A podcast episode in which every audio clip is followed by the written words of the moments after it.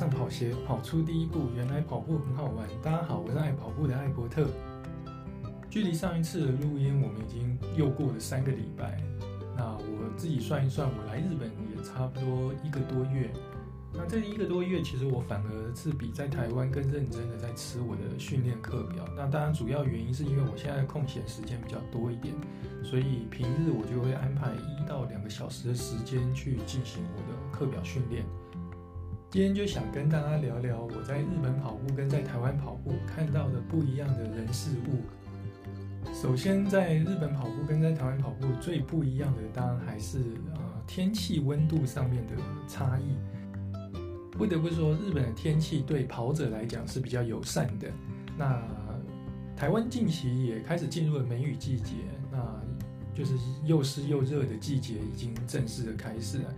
日本虽然像我现在住的地方，虽然也进入了梅雨季节，但是跟台湾的湿热比起来，日本的气温跟湿度相对的还是比较温和一点。像我近期去出去跑步。呃，天气比较热的时候，大概就是二十六、二十七度；那天气比较凉爽的时候，有十七、十八度。所以整体的气温来讲，对跑者来讲还是比较友善一点。第二点，我觉得超级不同的地方是，你在台湾，不管你是跑河滨公园，或是跑一般道路，甚至跑乡间小道，你都很容易遇到流浪狗这件事情。流浪狗这件事情在日本也基本上是遇不太到的，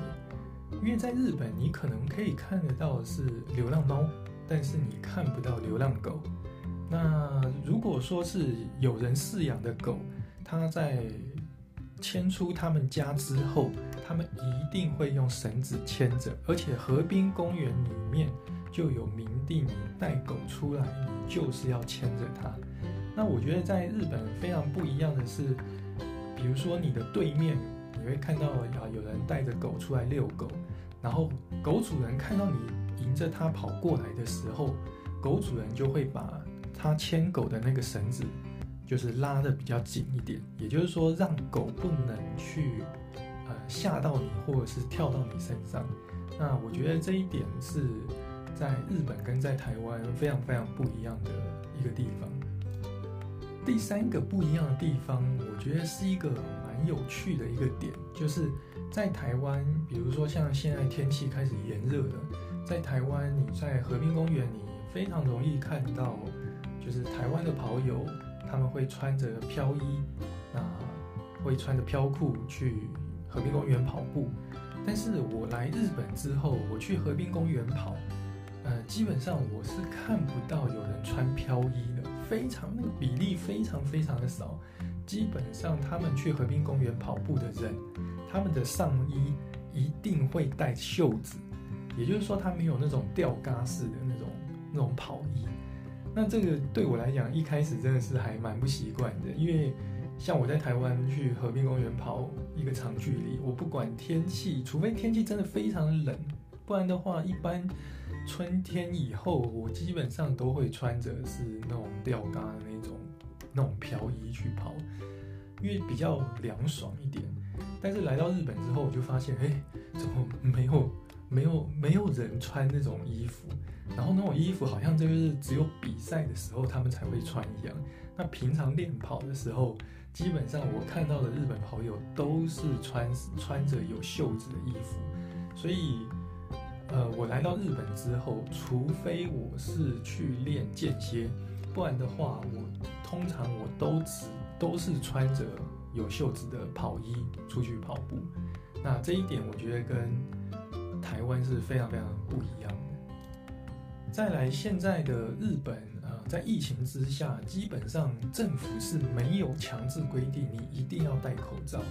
但是因为日本的社会就是还算是自律性蛮强的，所以日本人在出门的时候基本上都是戴着口罩的。就我的观察，日本的跑者大概有超过一半以上，他们在跑步的时候是会戴口罩的。当然也有看到没有戴口罩的跑者，不过戴口罩的比例还是比较高一点。再来讲讲补水这件事情。过去我们在台湾，比如说你去跑福和桥。那因为它单趟来回是五公里，所以大家会把你要补水的水瓶放在桥下的某一个点，所以你每次跑回来，你就可以在桥下去做补水的动作。不过我在日本河滨公园跑的时候，其实是没有看到类似这样子的行为，也就是说，大家不会把水瓶放在某一个点，然后跑完一圈，然后去补水。那我就蛮好奇这个补水这件事情，大家会怎么做？那就我的观察，就是如果你今天可能是跑一个比较长的距离，你需要补水，那有些日本跑者他会穿水袋背包，然后就是可以方便进行补水。那像在河滨公园，其实它也设置了很多可以喝水的地方。另外就是河滨公园其实有很多点，它是有设置贩卖机的。那日本现在的贩卖机基本上，除非它是老旧的机型，它只能用硬币，不然的话。原则上你，现在贩卖机都可以用西瓜卡，所以你 iPhone 里面如果有先把西瓜卡存进去的话，其实你可以直接拿 iPhone 或者是你的 Apple Watch，你就可以直接透过这种行动支付的方式去买贩卖机里面的饮料，那相当的方便，你也不用带了那么多零钱重重的来跑步。那刚刚有讲说，我其实在日本的这一个月，其实我已非常认真在吃我的课表。那这个课表当然就包含了一般的跑步、轻松跑、长距离跑，那也有最重要的间歇训练。间歇训练的话，我就没有在河滨公园跑。间歇训练的话，我就是去找一个田径场去跑。在日本跟在台湾田径场的使用方式，我觉得是一个相当不同的一种方式。在日本的田径场基本上都会要求要收费。那在台湾的话，田径场都会开放给一般的市民使用。那一般来讲，日本的田径场，如果你是市政府营运的，就是公家机关营运的，那住在当地的人，他原则上是可以免费使用的。那但是如果你是不是当地的人，就是你不是住在这个市的人，你要用这个田径场的话，那你就必须要付费。那它的付费标准也有分成人跟高中以下的人。那基本上，啊、每个田径场都会制定类似的这个规则。然后，如果你是团体的，像我们在台湾有很多田径场会有跑班啊，在这边上课，然后是免费的使用这个田径场。不过在日本，如果你要在田径场里面上团体的课的话，那你可能就必须要支付比较特别的费用。那这一个我觉得是台湾跟日本呃非常不一样的地方。不过我我找的这个田径场，它其实并不是一个标准的田径场。我找的这个田径场，它是一个三百公尺的练习场。那呃，它在外面就有标示，就是如果你是市民的话，你基本上是不用付钱的。那刚好我就是住在这个市里面，所以我就可以免费的使用。不过我这个田径场也比较特别啊，因为它不是一般的这种 PU 跑道，它是那种泥土跑道的。我这四个礼拜练习下来，我发现我去的这个田径场，基本上我练的这个时段是没有人会来跑的，所以我每次练间歇的时候，都是一个人在霸占整个田径场。个人是觉得非常开心啊，因为跑起来就比较不会有，比如说跟别人的速度不同，所以可能会需要让一下别人，或者是要去超越别人，会比较浪费体力。那我在日本跑就比较没有这个问题了。好，今天就跟大家聊一聊，就是我这一个月来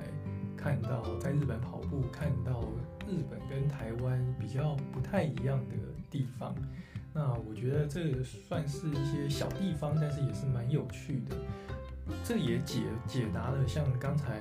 我讲那个衣服这件事情，因为我之前在台湾，其实我有透过网络购物的方式，然后我有买日本的一些跑服。当时我就觉得，为什么日本的卖这些跑服的商家，他们会同一款会去做吊嘎的这种飘衣跟。有袖子的，而且他们主打都是有袖子。那这个我觉得，等到我，我真的来日本跑的时候，我才发现其实有袖子很重要。因为大家平常在练跑的时候都是穿有袖子的，反而这种吊嘎的这种飘衣比较少见到。不过也很可能是因为我现在这个时间，其实气温还不算太高，可能对日本人来讲还不算太高，所以他们可能觉得还没有到非常的热，需要穿到吊嘎。所以过或许下个月或者是再过些时候，日本天气因为最近也渐渐变热，其实高温也会超过三十度了。所以到时候我再看看是不是大家还是这么耐热，可以穿着短袖出来跑，不需要穿到背心式的跑衣。好，那今天就跟大家聊到这里。我是爱跑步的艾伯特，我们下次见哦，拜拜。